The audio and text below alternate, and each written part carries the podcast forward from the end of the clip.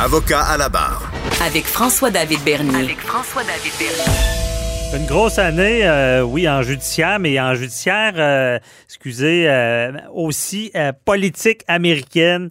Tout ce qui s'est passé cette année avec Donald Trump, on l'a vu. euh, bon, ouais, ça- il y avait toute l'histoire de la décision de Donald Trump. Euh, par la suite, les élections, il y, a, il des élections, il y a des recours pour faire, pour empêcher euh, que, le vote soit comptabilisé ou en tout cas, il- on, on s'est battu en cours pour plusieurs choses dans le dossier euh, du, du côté américain avec Donald Trump et on fait cette revue là, de l'année avec Luc La Liberté qui est avec nous. Bonjour. Oui, bonjour François David. Hey, merci Luc d'être là parce que euh, il y a beaucoup de choses. hein. On va essayer de, de résumer. Mais une grosse année pour Donald Trump qui a peut-être mal fini pour lui. Euh, mais euh, comment tu vois ça? Rappelle-nous un peu qu'est-ce qui s'est passé quand on, on a voulu le destituer, là, puis ça n'a pas marché. Oui, voilà. Ben écoute, M. Trump, justement, hein, il est, euh, il a été omniprésent. S'il y a quelque chose de positif, c'est qu'il m'aura permis par la bande d'échanger avec François David. de- Ah oui, on en a parlé. Pendant, pendant la dernière année. Euh, Il y, a, il y a deux choses, en fait, deux angles que je te propose de regarder ensemble. D'un côté, là, si on parle de, de- de trucs qui sont énormes, hors de l'ordinaire, il y a eu la procédure de destitution. Je vais commencer par ça. Mhm. Puis ensuite, il y a tout l'autre volet des recours judiciaires euh, au moment d'élection, puis après l'élection. Et, et on a vu deux volets de la justice, hein, puis deux volets de la séparation des pouvoirs ou des recours constitutionnels qui font que ça, ça vaut vraiment un retour. Même si on oubliait le personnage Trump, Ouais. la mécanique que ça nous a permis d'observer, c'était au plan théorique drôlement intéressant. Mhm. Par exemple, dans la procédure de destitution, moi, je, je disais depuis le départ, euh, il n'y a pas un président dans l'histoire américaine qui, si on regardait au plan légal, si on regardait le, euh, normalement ce qu'on peut retrouver dans un tribunal normal, Ouais. il n'y a, pas un- il y a pas un président qui méritait dans l'histoire américaine d'être destitué plus que Donald Trump Ah ouais. cumul, le cumul de, de, de- de ce qu'on lui reprochait, puis si on, on retourne même au texte fondateur, puis à ce qu'ont écrit les pères de la, de la, de la Confédération américaine, euh, Donald Trump, on n'imaginait pas un type comme ça. Parce Mais que c'était quoi, Luc, que Oui. pour euh, se rappeler, là, c'était vraiment avec l'histoire avec les Russes, là. Écoute, il y a le, le- le chantage avec l'Ukraine, il y a l'histoire avec les Russes, il y a des magouilles électorales, des histoires de fraude électorale. faut rappeler, pour le bénéfice des auditeurs, pour ceux qui l'auraient oublié, qu'il y a six de ses proches, des membres de son entourage ou de son équipe électorale qui se sont retrouvés derrière les barreaux. Son avocat. Pardon, oui, voilà, dont son avocat personnel. Et ça, ça le rattrape. là. En 2021, suivez ça. là, à partir du moment où M. Trump est sorti de la Maison-Blanche, il y a quelques dossiers, au moins cinq ou six, là, qui vont rebondir dans l'actualité, dont deux plus importants euh, qui se rattachent à, à New York ou au district sud de, de- de Manhattan. Mhm. Et donc, quand, quand on regardait la procédure de destitution, euh, les démocrates avaient quelque part l'embarras du choix. Et s'ils ont commis une erreur là-dedans, ça a été d'attaquer Donald Trump, de vouloir faire très rapidement, puis de ne l'attaquer que sur un point, plutôt que d'étayer la preuve et d'arriver avec quelque chose de plus gros. Je pense qu'on Ouais. a voulu y aller, on a frappé de, de, de façon chirurgicale.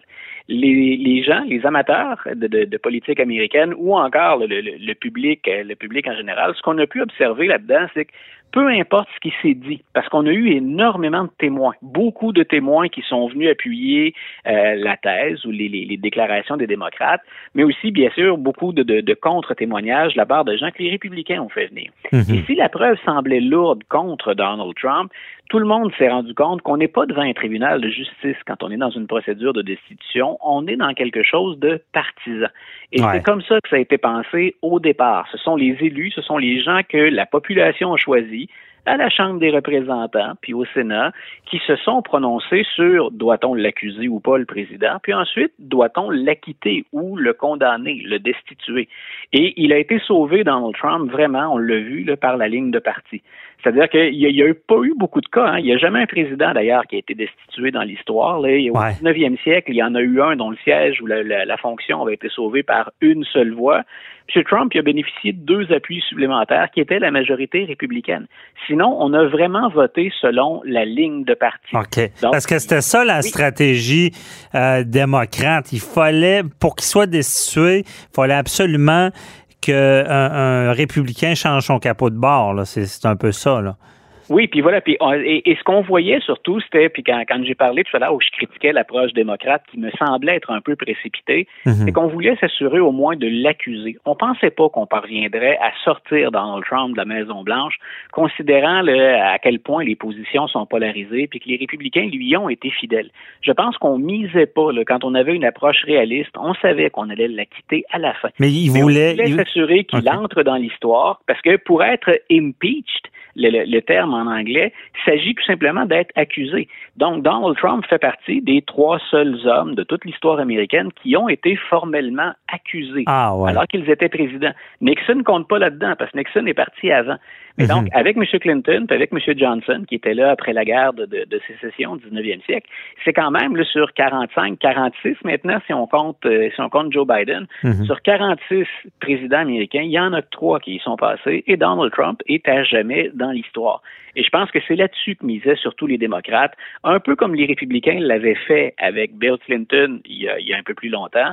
L'idée, c'est de traîner ce dossier-là, puis de nuire, bien entendu, à l'image, puis dans ce cas-ci, aux chances de réélection du président. OK. Donc, c'est ça la stratégie.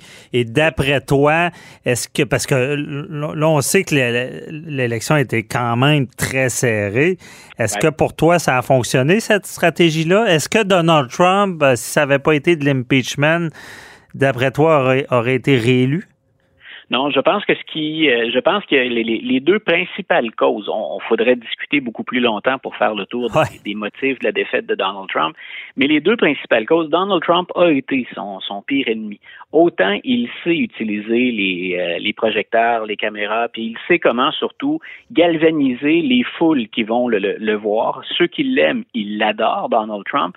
Mhm. Autant le président, souvent par son manque de préparation, par son caractère impulsif, par son caractère brouillon, Autant le président, parfois, il est allé de déclarations qui, quand on est dans une période de crise, qui est à la fois une crise sanitaire puis une crise économique, ben, autant le président est peut-être parfois allé trop loin ou il a été maladroit. Il a contribué à se mettre des gens Donc, Donald Trump doit sa défaite en partie à Donald Trump et l'autre, bien entendu, à quelque chose sur lequel il y avait un certain contrôle. Pas tout, bien sûr, mais la pandémie. Je pense qu'une élection, et là, l'historien en moi peut pas te dire, puis l'avocat non plus, hein, on, on, va nulle part avec des si. Nous, on fonctionne avec des faits et avec des preuves. Euh, donc, on, verra ce que les historiens dans le futur vont écrire, mais euh, on peut pas inventer l'histoire puis dire sans pandémie, est-ce qu'il est réélu?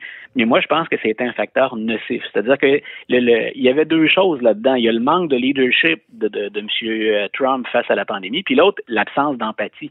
Mhm. Jamais, même pas là au moment où on se parle, on le sent très préoccupé ou sensible au fait qu'il y a 311 000 morts au moment où on se parle, puis qu'on a dépassé les 16 millions de cas c'est la pire situation dans le monde actuellement, ce qu'on vit aux États-Unis. Ben, Puis on sent pas que le président est que le président est très très soucieux ou empathique, ce que Joe Biden fait mhm. beaucoup mieux que lui de ce côté. Ben oui. Bon, au final, l'impeachment, il a fait une bonne pub. C'est ce que je comprends. euh, non, euh, mais c'est pas la cause de sa défaite. Et dans, dans on, va, euh, il ne reste pas tant de temps, mais on va parler aussi de l'autre partie. Là. Après l'élection, il y avait beaucoup de judiciaires là, aussi. Là. On pense à Giuliani, là, son avocat, là, qui, qui est sur les, tribunes en train d'essayer de dire qu'il y a de la fraude, puis qu'ils euh, ont, ont, de la preuve. Puis là, excusez, j'ai pas le choix de penser à pauvre euh, Giuliani qui avait cette trace de teinture dans la figure tellement qu'il suait à la télé. Euh, comment t'as perçu ça, toi, toutes ces tentatives-là? ce dossier-là, ce dossier-là est intéressant, puis c'est un beau prolongement, ce dont on parlait avec l'impeachment, c'est que si on a constaté à quel point c'était politique, le processus de destitution, la procédure d'impeachment, là, ce, qu'on a vécu après l'élection, c'est vraiment un partage des pouvoirs puis l'indépendance des tribunaux aux États-Unis. Et là, on a constaté que sur quoi 55 poursuites ou à peu près, il y en a une pour laquelle on a donné, euh, les tribunaux ont donné un appui à l'équipe de, de, de juristes, d'avocats de Donald Trump. Sinon, ça a été échec par-dessus échec.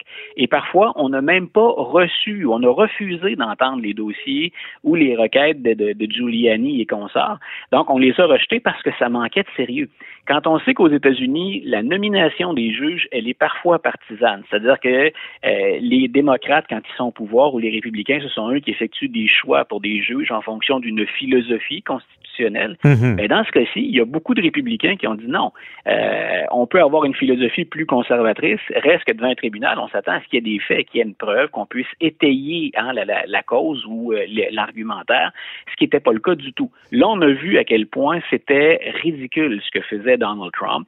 Certains sont allés très loin en disant c'est un peu l'équivalent d'un coup d'État, hein, renverser le vote de la population. Moi, je ne serais pas allé jusqu'à cette idée-là, mais ça, démontrait le manque de sérieux puis le caractère, l'improvisation. Quand Rudy Giuliani est ton principal avocat pour sauver ta job, lui qui a pas plaidé depuis des décennies, t'es vraiment dans le trouble. Et là, ça a montré tout le sérieux, finalement, l'absence de sérieux, finalement, des, requêtes de Donald Trump, mais tout le sérieux de la machine. Il y a quelque chose de rassurant de savoir qu'au moment d'un vote, bien sûr, on peut s'adresser aux tribunaux si on pense qu'il y a eu des irrégularités, mais c'est bien de voir à quel point les, tribunaux ne reçoivent pas non plus n'importe quelle requête. Donald Trump était dans son droit d'agir, était dans son droit d'avoir des recours. Maintenant, les tribunaux, ensuite, ben, lui ont offert les réponses ou la réception que c'est les, les, piètres justifications qu'il invoquait. euh, il n'y a, pas, comme on avait parlé déjà, il n'a pas réussi à ce que la Cour suprême détermine l'issue de l'élection. Ça n'a pas fonctionné. Tu te souviens, je t'avais dit ça mot pour mot. Hein. Tu m'avais posé une question à un moment donné en disant est-ce qu'il peut aller devant la Cour suprême? Je t'avais dit oui, mais ça lui prend des faits. C'est ça. C'est pas parce qu'on a nommé trois juges conservateurs sur les neuf qu'on va être entendu. Il faut quand même avoir une cause à défendre, puis ensuite espérer que le biais plus conservateur joue en notre faveur. Ben oui. C'est honnêtement, c'est rassurant de voir que c'est pas parce qu'il y avait nommé des juges tout d'un coup on y donnait raison, euh, mais parce que évidemment, toutes ces contestations. Est-ce que c'est fini, là? Est-ce qu'il va en avoir d'autres?